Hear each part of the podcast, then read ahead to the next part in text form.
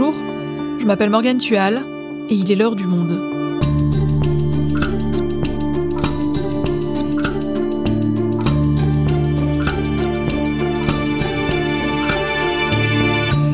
Aujourd'hui, plongée dans un village russe, visage de la Russie pro-Poutine.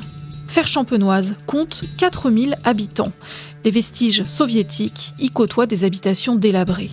Mais malgré la pauvreté, la population se distingue par un indéfectible soutien à Vladimir Poutine. Elisaveta Shugunova et Andrei Kazantsev sont journalistes russes. Après le déclenchement de la guerre en Ukraine, ils ont décidé de ne plus retourner en Russie. Dans leur ultime reportage sur leur terre natale, publié par Le Monde, ils racontent cette Russie oubliée de Vladimir Poutine. Deux journalistes russes racontent la Russie pro-Poutine, un épisode produit par Adèle Ponticelli, avec l'aide de Nikita Mouraviev pour la traduction. Réalisation Florentin Baume.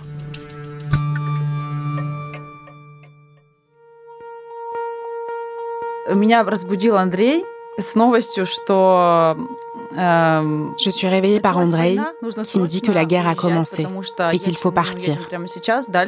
Si on ne part pas tout de suite, on ne pourra plus partir.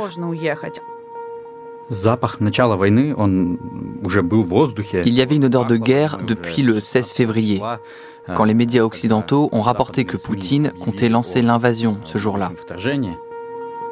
Elisaveta Shugunova et Andrei Kazantsev sont journalistes. Ils ont la trentaine, et lorsque Vladimir Poutine lance l'offensive sur l'Ukraine le 24 février, ils finalisent un reportage un peu particulier. Il s'agissait d'une comparaison de deux villages, russes et français, portant le même nom, Fer champenoise, et liés par un passé commun, la guerre avec Napoléon. Alors, le 24 février, ils prennent dans la précipitation leur billet pour l'Europe et arrivent en France début mars. Mais une fois sur le sol français, les choses se compliquent. Nous avons appris qu'en raison des sanctions, nos cartes bancaires étaient bloquées. Nous ne savons pas comment faire, comment nous allons pouvoir continuer à vivre, comment continuer notre travail. C'est alors qu'ils ont une idée peut-être un peu naïve, précise Andrei.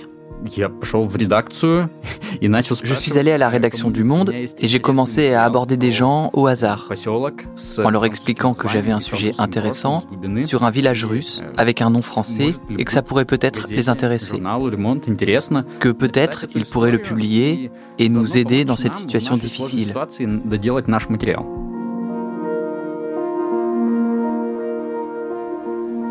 J'ai reçu un coup de téléphone euh, d'Isabelle Mandreau qui euh, s'occupe de la Russie euh, au service international me disant est-ce que tu peux venir? Benoît Hopquin est grand reporter à M, le magazine du Monde. Donc la rencontre se fait à, la cantine du Monde. Et eh bien donc j'arrive et je vois donc deux jeunes gens, Lisa et Andrei, qui sont, pour tout dire, un peu désemparés, très clairement, et en même temps assez déterminés. Au départ, on ne les connaît absolument pas, hein, et donc ils nous présentent leur travail. Et en fait, euh, on a une petite discussion. Évidemment, on regarde un petit peu à qui on a affaire parce que voilà, on est dans un climat un peu de parano à ce moment-là. Et puis, bon, visiblement, tout semble à peu près en règle. Et donc, on décide de passer le reportage.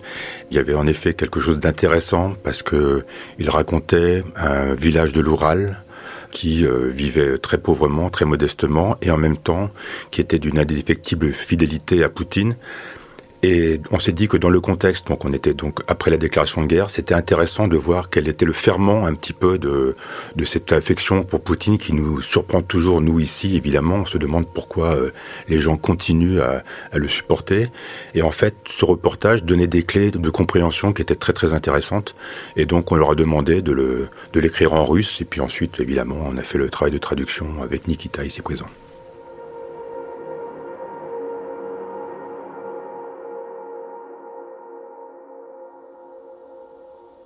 André, Elisaveta, vous allez nous en dire plus sur votre reportage qui a bel et bien été publié dans Le Monde. Mais d'abord, est-ce que vous pouvez nous en dire un peu plus sur vous? Déjà, d'où est-ce que vous venez? Je suis née à Ekaterinbourg, c'est la capitale de l'Oural, en Russie. Yekaterinbourg, notre ville, est connu pour deux choses. C'est ici que le dernier tsar russe, Nicolas II, a été tué. Et c'est ici qu'est né le premier président, Boris Eltsine. C'est une ville très rude. Le climat est rude, la vie est rude. Le mot rude, c'est un bon terme pour décrire tout ce qui concerne notre Yekaterinbourg. Et donc vous êtes journaliste, vous travaillez sur quoi là-bas? Quand j'ai commencé, je ne m'intéressais pas à la politique. Je parlais des gens ordinaires qui se retrouvent dans des situations difficiles. Je parlais de thèmes sociétaux. Par exemple, une femme sourde et muette à qui on a retiré ses dix enfants sous prétexte qu'elle ne pouvait pas communiquer avec eux. Ah, et eh bien, moi, j'étais journaliste pour un média en ligne, Life News, le plus grand de la région. J'en ai été ensuite rédacteur en chef, et c'est là que j'ai rencontré Elisa.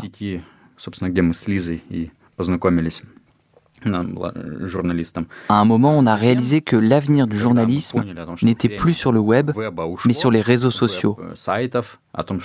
Alors, on a décidé de créer notre propre média et on l'a fait. Et à quoi ressemblait votre travail en Russie? J'aimerais pouvoir dire que notre travail journalistique en Russie s'apparentait à une guerre.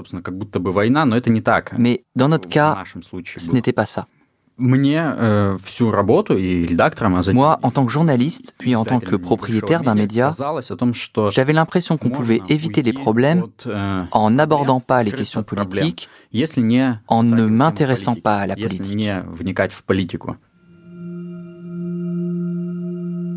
Э, J'ai compris que c'était dangereux d'être journaliste quand, en 2018, un collègue à moi qui m'avait aidé pour une autre publication dans notre ville et qui écrivait beaucoup sur les mercenaires Wagner a été retrouvé mort sous sa fenêtre. Et bien sûr, il était clair pour tout le monde qu'il avait été tué. Et pourtant, à ce moment-là, André, tu penses toujours que comme tu ne travailles pas sur des sujets brûlants, que tu ne touches pas à Moscou, à Poutine, tu échappes au danger. Tu te dis même qu'il est possible de critiquer les politiques locaux. C'est ce que tu fais sur le média local indépendant que tu as créé sur les réseaux sociaux. Il s'appelle Lampa. Il devient un des médias les plus populaires de la ville. Et ça se passe relativement bien jusqu'au jour où tu publies une enquête. Когда мы поняли о том, что у нас начались проблемы, on a compris qu'on avait des problèmes quand on a publié une histoire. Un de nos lecteurs nous a raconté accidentellement, comme quelque chose de tout à fait banal,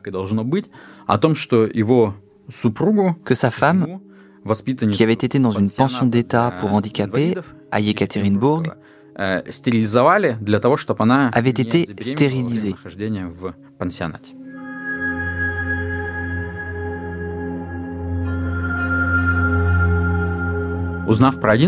Nous, on a enquêté sur cette affaire, on a trouvé une vingtaine de cas, c'était donc un problème systémique.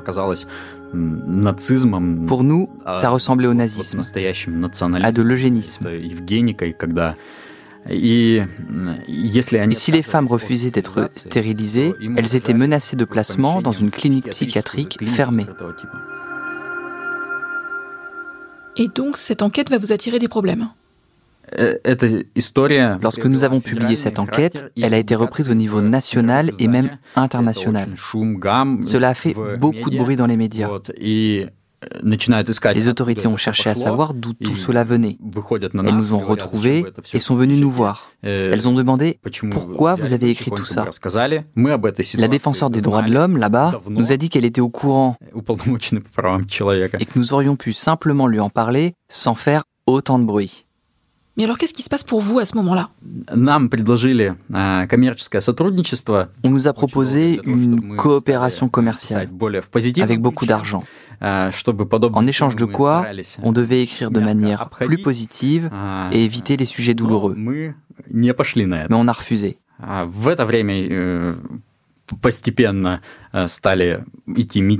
cette époque, presque tous les médias de la région étaient déjà sous gestion du gouvernement. Et c'était le moment des rassemblements pour la défense de l'opposant Navalny. Nous étions l'un des rares médias à pouvoir couvrir ces meetings, à pouvoir montrer les arrestations. Et ça n'a pas plu aux autorités, j'imagine. Et qu'est-il arrivé à votre média, Lampa?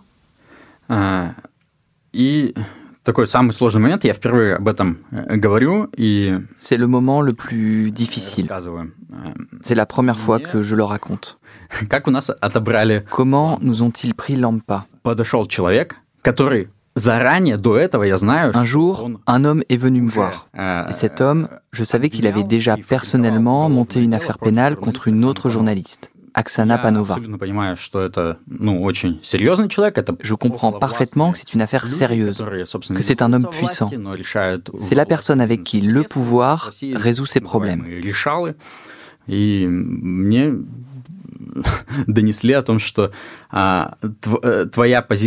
Il m'a dit ta position en tant que média libre indépendant ne nous convient pas du tout. Tu n'as pas accepté notre accord financier. Notre proposition est simple. Soit on nomme un autre dirigeant à ta place et tu restes le directeur à titre formel, on le fera discrètement, on gardera l'équipe et on y apportera plus d'argent. Soit tu vas avoir de gros problèmes, des poursuites pénales, avec les conséquences que tu connais. Et tout s'effondrera. Alors, d'après toi, quel est le meilleur choix? Et je précise que quand il parle de gros problèmes, il parle de t'envoyer tout simplement en prison. Qu'est-ce que vous décidez de faire alors? On a consacré beaucoup d'efforts à ce média. Il s'appelle Lampa parce que c'est le nom de mon chien préféré qui est mort. Tout ça, ça a été un coup dur pour nous. Je savais parfaitement que ce n'était pas avec un petit média régional que je pourrais battre cette machine, ce système. Nous avons décidé, Lisa et moi, de quitter ce pays, pour toujours, et de ne plus jamais faire de journalisme.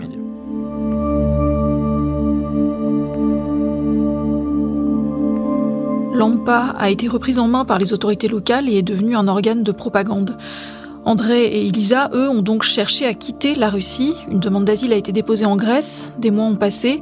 La guerre est advenue. Et comme vous le savez, ils sont venus en France pour terminer un dernier reportage. C'est à Paris qu'ils ont concrétisé la décision la plus importante de leur vie ne plus rentrer en Russie.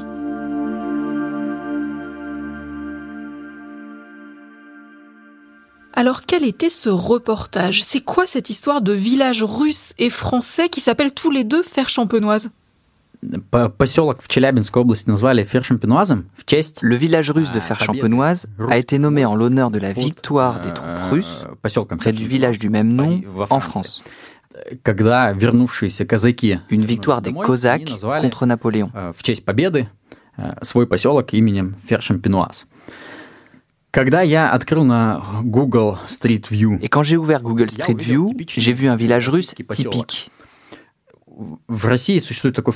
Et ce qu'il y a d'intéressant, c'est qu'en Russie, on répète souvent ⁇ Nous sommes les vainqueurs ⁇ tous les problèmes sont balayés par ces victoires. Nous vivons très mal, mais nous sommes les descendants des vainqueurs. Alors, j'ai voulu montrer comment vivent les descendants des vainqueurs et comparer avec les descendants des perdants en France.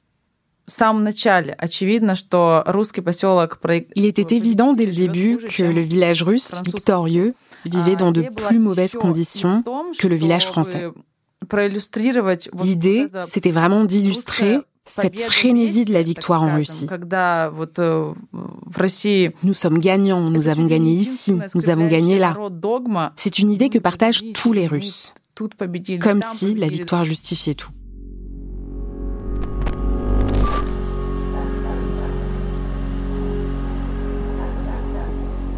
Et alors, à quoi ça ressemble faire champenoise quand vous débarquez là-bas, en Russie? Il s'agit d'un village d'une population de 4000 habitants, à peu près comme le village français. Il est presque complètement recouvert de neige. On distingue à peine les toits des maisons. Comme nous l'expliquons dans l'article, la neige est partout parce qu'il n'y a pas d'argent pour l'enlever. Et partout, il y a des vestiges de la période soviétique. à moitié effondré avec des lettres par terre des bâtiments de cette époque, l'emblème de la faucille et du marteau.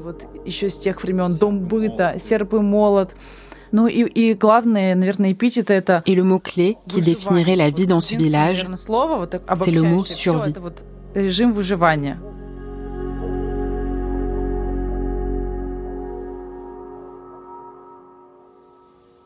Pourquoi la survie Que vous en racontez les personnes que vous avez rencontrées?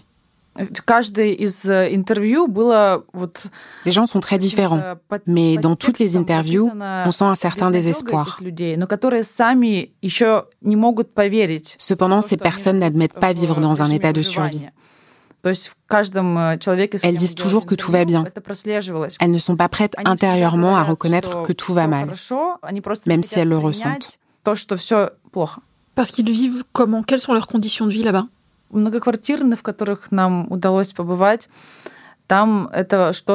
les nombreux appartements HLM que nous avons pu visiter, c'est incroyable.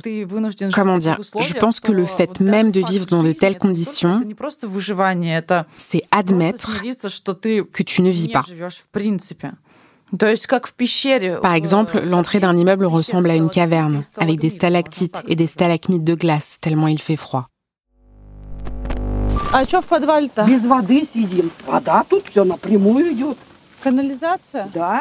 Oui, dans ce reportage, on te voit, Elisa, descendre avec cette femme dans la cave de l'immeuble, et là, tout est inondé. Comment c'est à l'intérieur de son appartement? Dans son appartement, tout est moisi. La température est très basse. Les gens sont obligés de rester habillés à l'intérieur. Est-ce qu'ils se plaignent de leurs conditions de vie? Cette femme vous explique qu'elle vend son sang pour pouvoir survivre. Est-ce qu'ils remettent en question le travail des autorités locales ou du gouvernement? Cette femme a pleuré devant nous. Nous lui avons dit, s'il vous plaît Lisa, s'il vous plaît, ne pleurez pas. Adressez-vous au tribunal et les autorités seront obligées de vous donner un nouveau logement. Et elle a répondu, quel est le but? Ça va me prendre beaucoup de temps et je n'aurai toujours rien.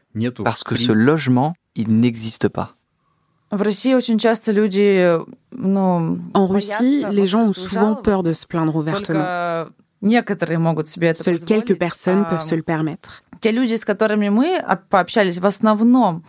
Et les personnes à qui nous avons parlé essayent surtout d'excuser les autorités.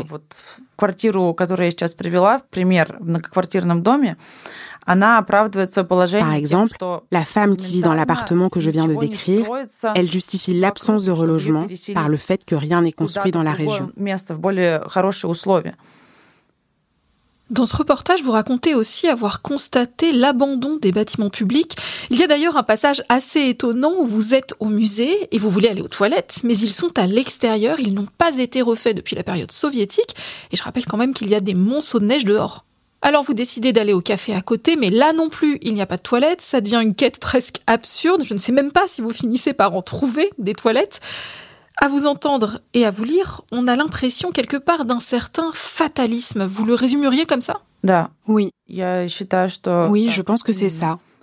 Les gens simples ont admis le fait que, quoi qu'ils fassent, cela ne mènera à rien. Le système est trop fort et il est impossible de le vaincre.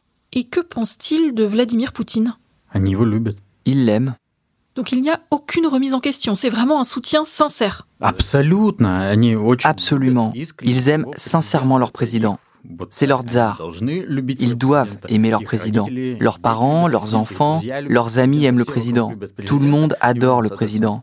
Et eux aussi, par conséquent, ils aiment leur président. On leur a dit de l'aimer, alors ils l'aiment. Les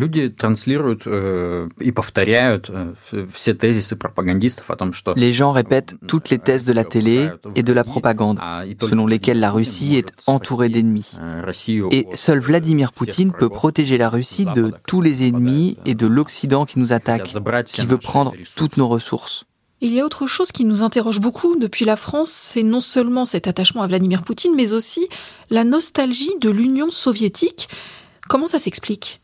Poutine очень удачно появился в российской истории, à mon avis, si Poutine a un tel succès et soutien, c'est parce qu'il est arrivé au pouvoir à un moment opportun dans l'histoire russe, c'est-à-dire après les années 90.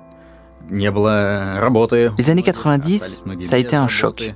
Les gens sont devenus très pauvres, est arrivé le chômage, une corruption incroyable, une criminalité endémique. Par exemple, les ouvriers qui recevaient un excellent salaire dans les années 80 se sont retrouvés sans emploi dans les années 90. Et donc quand Poutine arrive au pouvoir en 2000, sa chance, c'est que les prix du gaz et du pétrole ont grimpé en flèche. Les Russes se sont enrichis. Et vous avez pu voir ces nouveaux riches russes sur la côte d'Azur.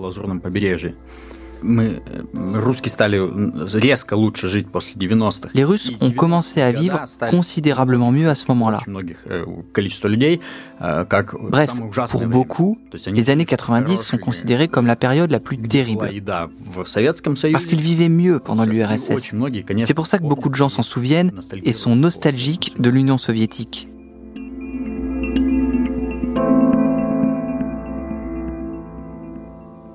Est-ce que vous regrettez quelque part de ne pas être en Russie aujourd'hui alors qu'il se passe des événements historiques? Je ne regrette absolument pas de ne pas être en Russie, parce que je n'aurais pas pu supporter cette masse de propagande, ces affiches en faveur de la guerre, les affiches avec des Z, des V, etc., qui sont presque partout. Je n'aurais pas été capable de supporter cette rhétorique en soutien à tout ce qui se passe en Ukraine. C'est pourquoi je suis vraiment contente de ne pas être là-bas en ce moment. La seule chose que je regrette, c'est que ma famille soit là-bas. Mais il me semble que les événements historiques, les événements historiques mondiaux, c'est en Ukraine qu'ils ont lieu. Si je regrette quelque chose d'un point de vue journalistique, c'est de ne pas être en Ukraine. Et finalement, après tout ça, est-ce que vous souhaitez toujours mettre fin à votre carrière de journaliste?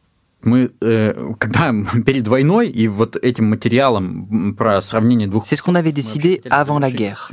Arrêter le journalisme après ce reportage sur Faire Champenoise et après la perte de notre média, Lampa, pour faire de la publicité peut-être. Mais la situation actuelle et le fait d'être publié à la une d'un journal comme Le Monde, c'est un événement important dans la vie qui nous pousse. Nous pensons continuer à écrire sur la Russie, mais pas en Russie. Est-ce que vous souhaitez rester en France? Oui. J'aimerais rester en France, oui. Merci beaucoup. Merci. Merci. Merci.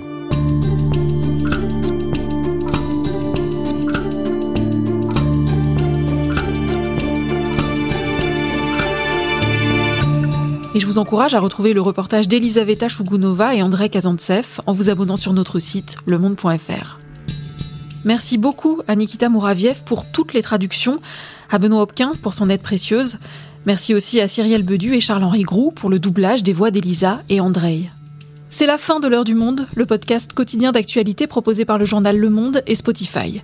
Pour ne rater aucun épisode, vous pouvez vous abonner gratuitement au podcast sur Spotify ou nous retrouver chaque jour sur le site et l'application lemonde.fr. Si vous avez des remarques, des suggestions ou des critiques, n'hésitez pas à nous envoyer un email à l'heure du monde. L'heure du monde est publiée tous les matins du lundi au vendredi. On se retrouve donc très vite. À bientôt.